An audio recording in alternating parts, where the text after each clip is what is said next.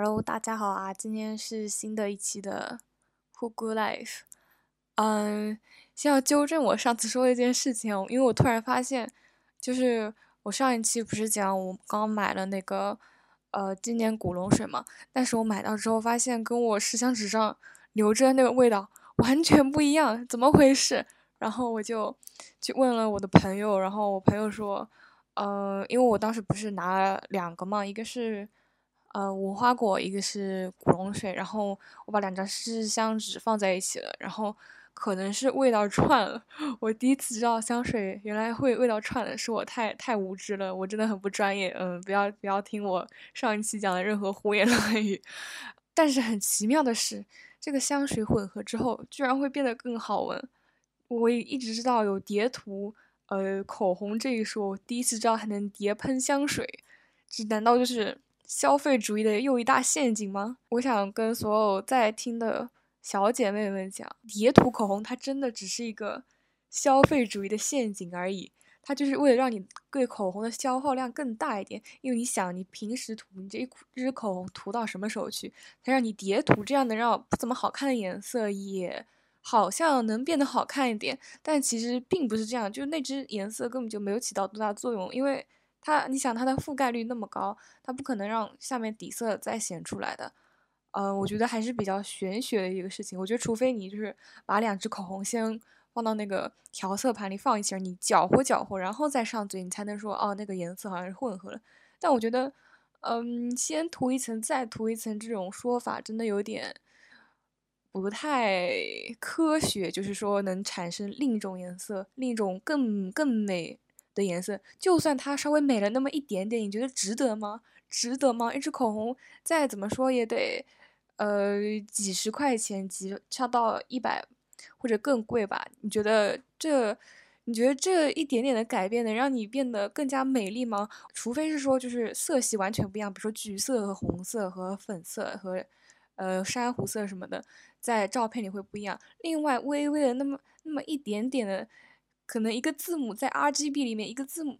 呃，不对，一个字母可能差有点多，嗯，稍微那么加一，就红色加那么一，那个绿色减那么一，那么点差别是不会让你的照片上有任何改变的。所以说，控制你的消费欲就没有必要再买那一支口红。我已经很久很久没有买口红了，因为我真的觉得没有必要。我现在已经很清醒的认识到，就是我们这种人和美女的差距，难道真的是那支口红的原因吗？难道真的是口红的原因吗？嗯嗯，再讲一个，就是最近我十分苦恼的事情，就是嗯，最近一直在向老师要推荐信，然后我发现这群人，他就是他一定要你催他，他才会给你发推荐信。我觉得这实在是太过分了。就嗯，我做了一个很傻的事情，我就是他有有个老师就很久没有给我写，然后我就。给他呃发送了一个提醒，就是那个系统里可以让你就是再给他发一个请求，但好像我后来听人说是很不好的举动，就是会让会让那个招生官觉得你就是这个老师不想给你写，然后你硬逼着他写。反正我以前不知道，但我现在知道也没什么用了。然后给他发了提醒之后，他一周过去了，然后他还没看，然后他还是让我就只能再写一份邮件给他，写一份邮件给他，他立马就帮我交了，气死我了！我觉得他们就是故意的。这种老师就是为了他很了解，很十分的清楚你你逼他写推荐信是一件多么痛苦的事情。我是一个很不喜欢就是让我给别人帮忙的人，我是一个很不乐于助人的人，所以相同的我也很不希望就是去找别人帮忙。就我觉得自己能做的事情就自己做呗，为什么要去麻烦别人呢？因为有些人真的很不想被麻烦，比如说我，嗯，所以。整个要推荐信的过程一来一回还蛮蛮蛮让我心烦的。然后他们为了报复你，就是为了让你体会到他们写推荐信的痛苦，他们就让你在向他们要取推荐信的这个过程中让你痛苦。我觉得就是这样的，因为我实在是太痛苦了。他可能交一分就那么几分钟，但我真的是挣扎了好几天，我在纠结要不要给他写邮件。我在想，我一直就在想，说不定他可能再过一天他就帮我交了呢。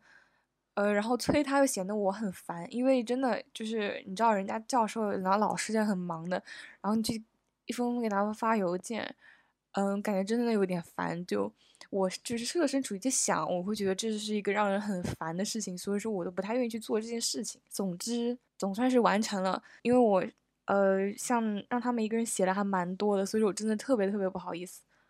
嗯，反正总总算是不用求人了，就嗯十分舒心，因为我真的很不喜欢求人办事，实在是就是我心里过不去这个坎。再给你们讲一个很好笑的事情，就是，呃，我朋友，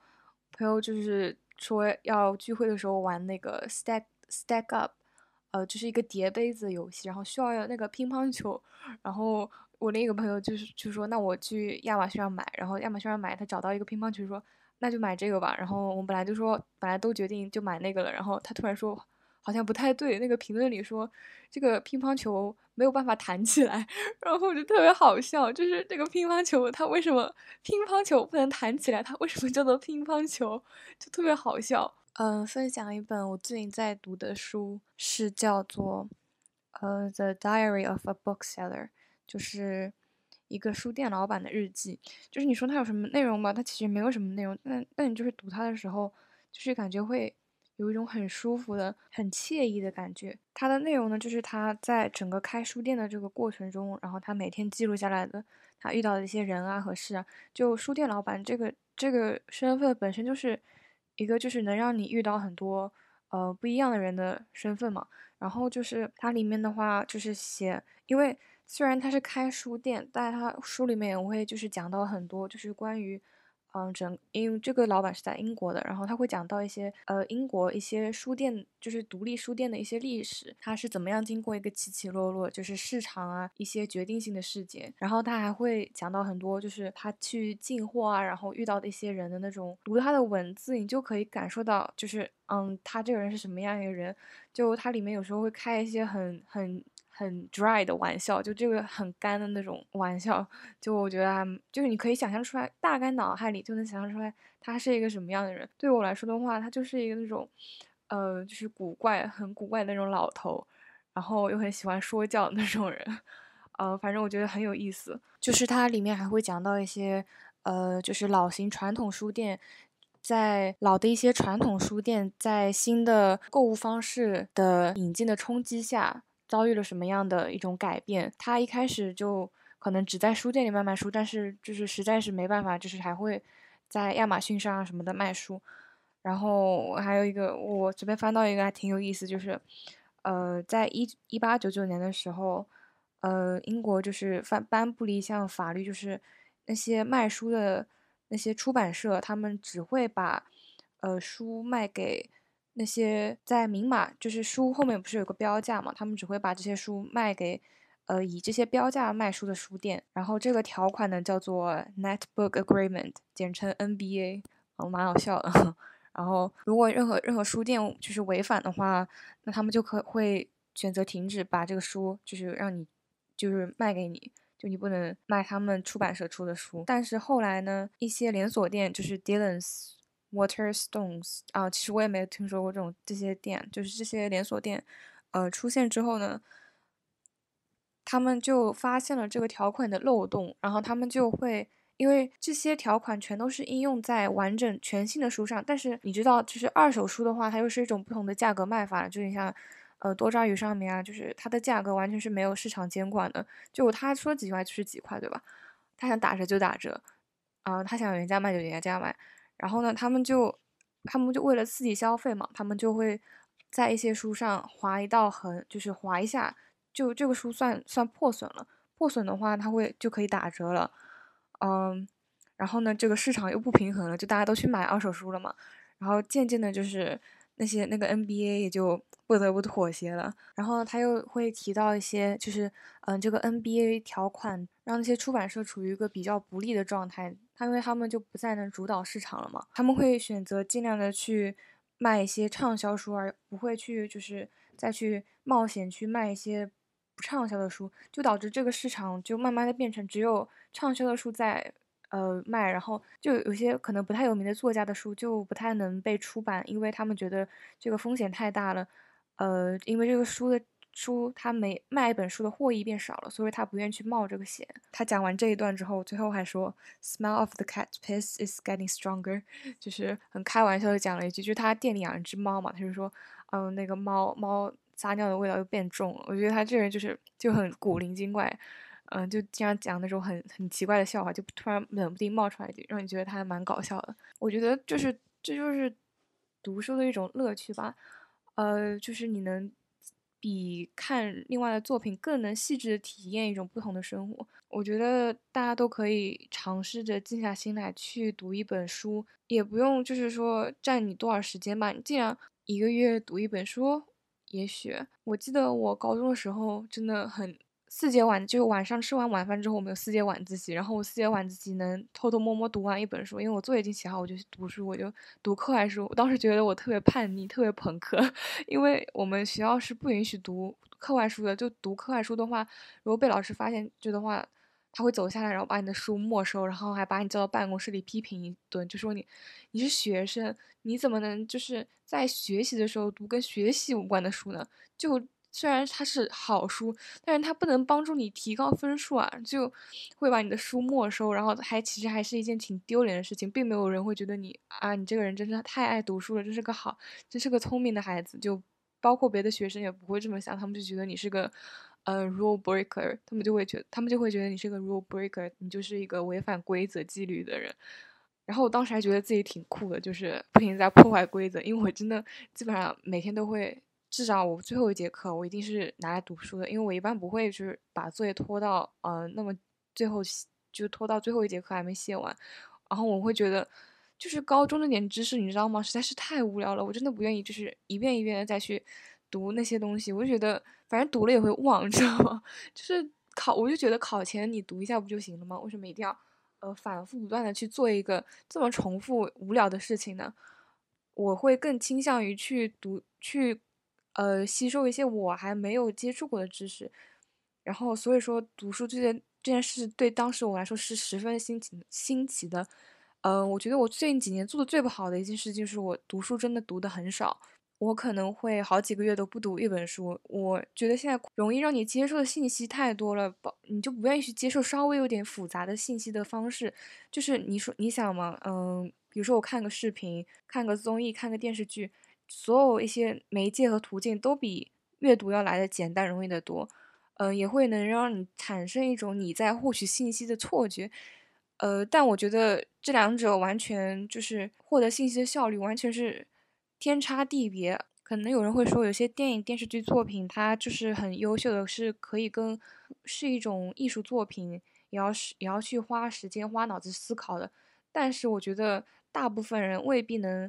把。呃，所有时间都花在这种艺术品上吧？你不得不承认，你在看视频的时候，看着看着你就去看那些所谓的短视频，呃，那些快消费文化，就是那种综艺啊什么的。然后你自以为，然后你自以为你从中，呃，获取到了很多知识，但是其实你只是在纵乐，就是只是在消遣娱乐而已。这些听起来好像是在，呃，教育，在听这个。播客的人，但其实我觉得更像是我自己在教育我自己，因为我真的最近实在是读书太少了，而且我真我没有像以前能那么专注的去去读书。然后像我以前高中的话，高中初中我就是都是住校，然后嗯，特别是高中的时候，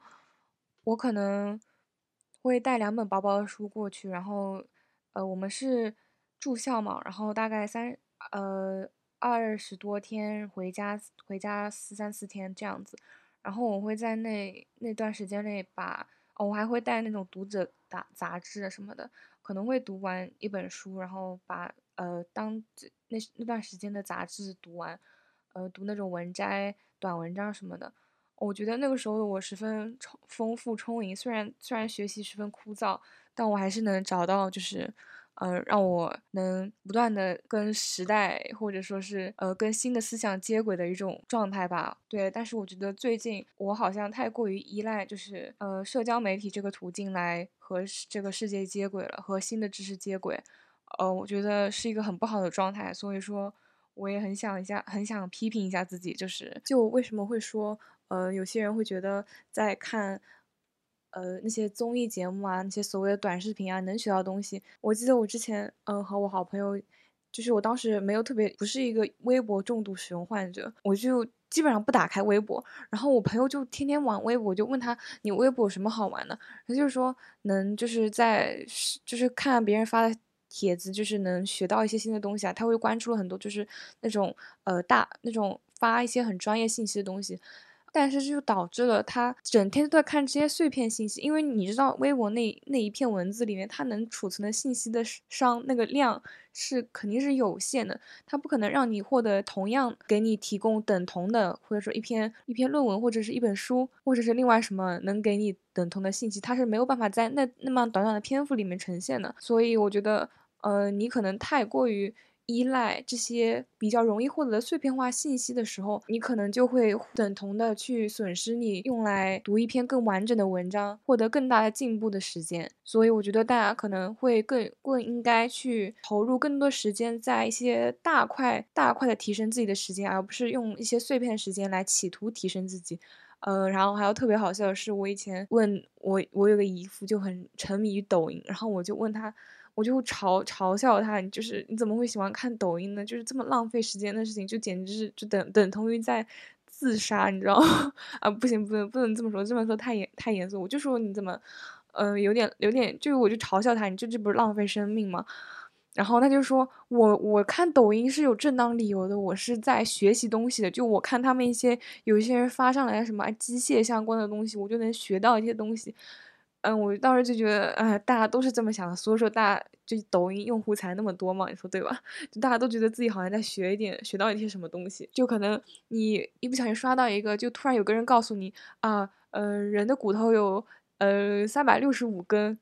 然后你就突然觉得哇，我学到了一个超厉害的东西，我这个就一天就一个小时都值了，就是刷这个这个抖音。当然，个人我不知道人的骨头有多少个，我肯定刚刚乱讲的。但是你扪心自问，你真的在那一个，你真的觉得你这一个小时是值的吗？你这么宝贵的大好的青春，你就浪费在看这种内容上，你觉得有意思吗？就是扪心自问一下，你不觉得你应该做点更能让自己变成更好的人，在这么宝这么珍贵的时间里，不管你是。十岁、二十岁，还是三十岁，还是四十岁，这都是你最宝贵的时间。你的人生是处于最美好的时间的状态，你怎么可以？但我不是说四十岁以后就不是那个，我只是没有懒得列举下去了。就不管在哪个年龄段，你都是处于人生最宝贵、最。最美好的年纪，你怎么可以浪费时间在看这种垃圾视频上面呢？虽然我本身个人有时候也会沉迷于看这种短视频，因为这个这个真的是中毒性很高，你知道吗？而且我已经很努力的去避免不去看这种短视频了，就是我真的没有下载抖音，但是结果呢，是我在刷微博的时候，微博也可以看短视频了，我就晕了，然后我就，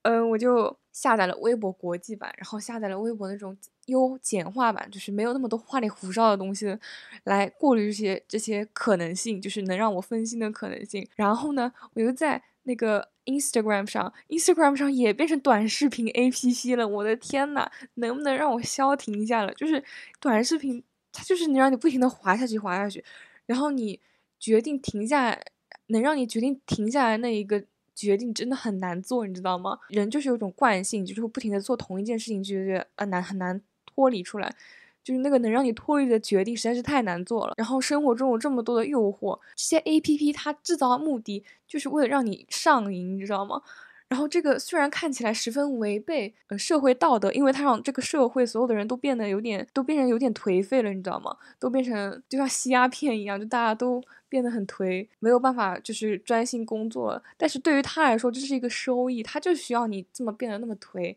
就他就是卖鸦片的那个人。然后对于他来说，这么做虽然是不道德，但是这是正确的。对于在他那个位置上，他就是要做这一件不道德事情，因为因为对于。他这个职位对于公司来说，他这个行为是道德的，他这个目标是道德的，然后他的成果也达到了，就是让他们的公司大家都能吃上饭，你知道吗？而且我现在专注力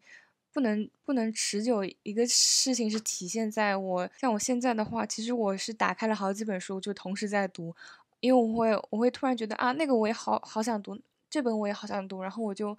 呃，不停的打开新的书，然后一直不读不同的书。呃，可能也不是什么坏事吧，但我个人觉得，我比较希望想要一个连续的阅读体验，就一段时间内读一本书，然后再去读下一本。我觉得这样分散开来，会让你没有办法完全连续的去呃处理。一本书里的信息，就是我觉得不是特别好，嗯，所以我希望，特别是马上新的一年到了，我希望在明年能我能多读一点书。虽然我感觉我每年都对自己这样讲，但是，呃，我觉得我最近真的开始就是有所改变了，呃，因为我在特别是刚上大学的时候，我会过于沉溺于就是和别人。呃，社交相处啊，或者是做一些我觉得很重要的事情，而忽略了读书这件事情。我好像把所有呃沉淀自己的时间都花在学习专业的事情上了。嗯，也不是坏事吧，但我觉得我更需要多一点，就是丰富自己的事情。不读书的时间让我感觉我一直在挥霍我以前的知识财富，而没有去不断的吸收新的知识。我会越来觉得自己是个没有文化的人。我觉得在高中的时候，呃，在高中读很。虽然读很多书，但我一直觉得我好像有很多不懂，所以说我应该读更多的书。我觉得那个状态真的特别好。我觉得一个想读书的人真的是呃一个生活状态十分积极向上的人，真的。哦，我还记得以前读到过有一句话，好像是那个写武侠的作者作家说的一句话，就是说如果你呃有轻生的念头的话，建议你去呃菜市场逛逛，在那里就是最有生活气的地方，你肯定。你会重新发现生活的乐趣，就这这这之类的啊，朋友们，我我刚才突然打了搜了一下关键字，我搜到了，呃，那个是古龙说的一句话，就说一个人如果走投无路，一心心一窄，想寻短见，就放他去菜市场。嗯，这是他在《多情剑客无无情剑》里面一个桥段有关的呃一句话，就是那那个桥段是，嗯，走投无路的铁船甲无意中走到了菜市场。抱着孩子的妇人，带着拐杖的老妪，满身油腻的厨子，各式各样的人提着菜篮在他身旁挤来挤去，和卖菜的村姑、卖肉的屠夫，为了一文钱争得面红耳赤，鲜明而生动。他的心情突然明朗起来。我当时读到就是一个人走投无路就放他去菜市场这句话的时候，我就内心，呃，感触特别深，因为我就觉得没有一个世界上真的没有一个地方是比菜市场更具有生活气的地方了。呃，就是你可以看到，就不知道，呃，现在城市里的小孩，就是零零后们有没有看到过以前的菜市场？就，嗯，就是那种小贩都拎着就是刚乡下新鲜收割的蔬菜啊、水果啊，然后，然后在在那边卖，然后那些屠夫啊都，呃，带着那种刚新鲜切好的肉，然后在那边叫卖，哎，你一嘴你一句我一句，然后他们在还价什么的，我就觉得这就没有比这个更。更美好的事情了吗？就很，我觉得生生活的美好就是在于它的琐碎感，一些一点一滴的小事就是能让你很有幸福感的。在生活中寻找快乐的过程，我觉得就是在寻找这种琐碎感的过程，就是在菜市场里能发现。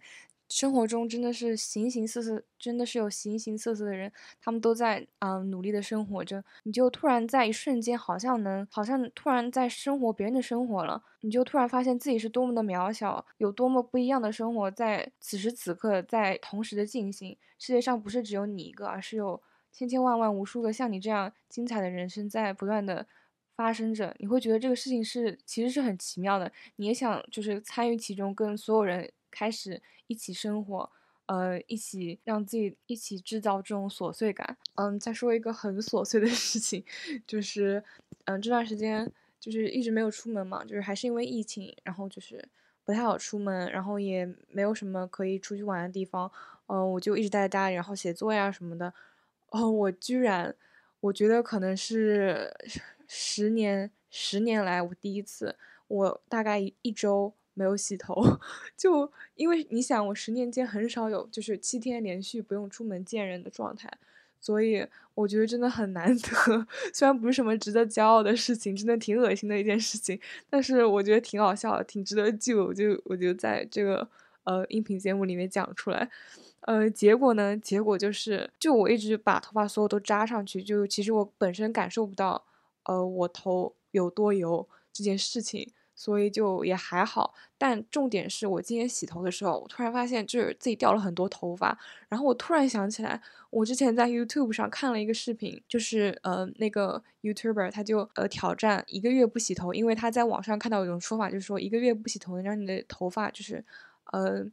更健康一点。呃，我觉得这都是屁话，他也验证了这的确就是屁话。嗯，只会让你在这三十天内无比难受。就它后面就真的很煎熬，就是嗯，因为很痒，然后它那个头不洗的话，它真的很油，就贴在你头皮上，真的是是十分难受的。然后它洗完之后也真的掉了很多头发，所以说大家都要珍惜自己的头发，千万不要就是很长一段时间不洗头，特别是油油头皮的人，就你如果一段时间不洗头的话，你真的会洗的时候掉很多头发，因为。呃，可能会皮脂里面溢有油油脂溢出来，然后会导致你更容易脱发，就所谓的脂溢性脱发，你就它不停的堆积那个油脂，真的对你的头发毫无益处。所以请勤洗头，